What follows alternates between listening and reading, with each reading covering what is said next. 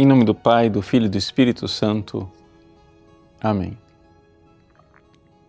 Meus queridos irmãos, nós continuamos na nossa oitava de Páscoa e logo lá no início, na segunda-feira, nós ouvimos a aparição de Jesus às mulheres que dizia: Ele irá preceder os seus discípulos na Galileia.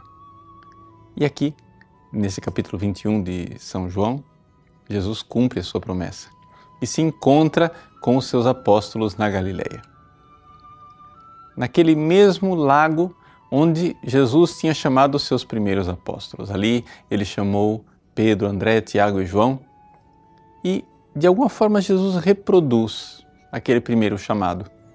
Ou seja, Jesus tinha usado a barca de Pedro para pregar às multidões, depois diz: Vai, afasta-te, vai em alto mar, lança as redes acontece uma pesca milagrosa. Só que agora existe um detalhe diferente. Jesus não está mais sentado na barca com os seus apóstolos, ele está lá na margem.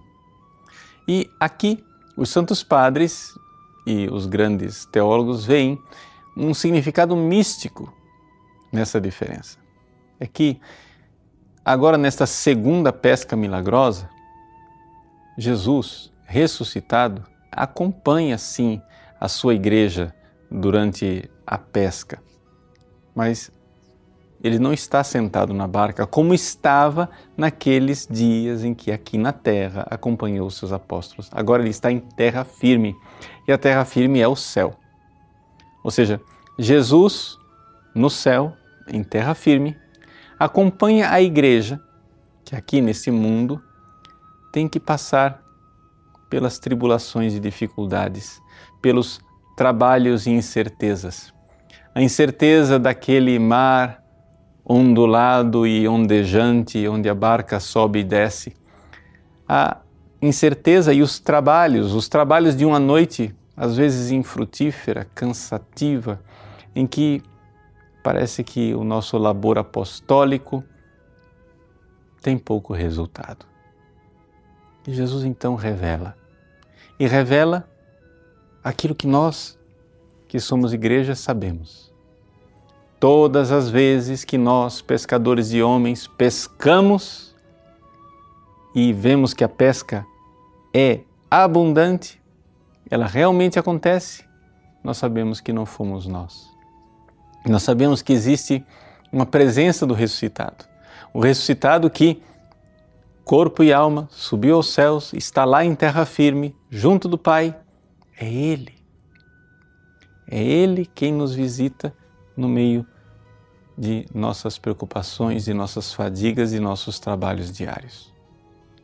E aqui nós podemos aplicar isso de forma muito concreta em nossas vidas. Provavelmente na sua família, você tem pessoas que precisam ser convertidas. Provavelmente na sua família você já tentou de tudo, você é, já fez novenas, rezou terços, convidou pessoas para é, irem lá à sua casa evangelizar e parece que nada dá fruto. Ou seja, passamos a noite e nada, absolutamente nada pescamos. Parece que na sua família você não consegue converter ninguém. Pois bem, o ressuscitado está na margem o ressuscitado está no céu, em terra firme, e é Ele quem dará verdadeiramente sucesso a essas nossas fadigas, a esses nossos trabalhos. Então não desista, não desista, creia nesta presença. Ouça o discípulo amado que diz: É o Senhor. E se você tem pecados dos quais precisa se arrepender, como São Pedro, nu desvendado, desmascarado, jogue-se na água e vá ao encontro do Cristo. Sim, sabemos, não estamos sozinhos.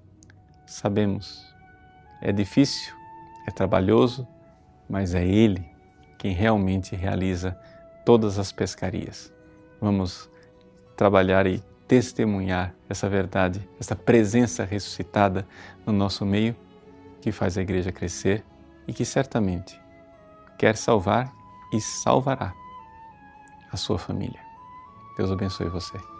Em nome do Pai, e do Filho e do Espírito Santo. Amém.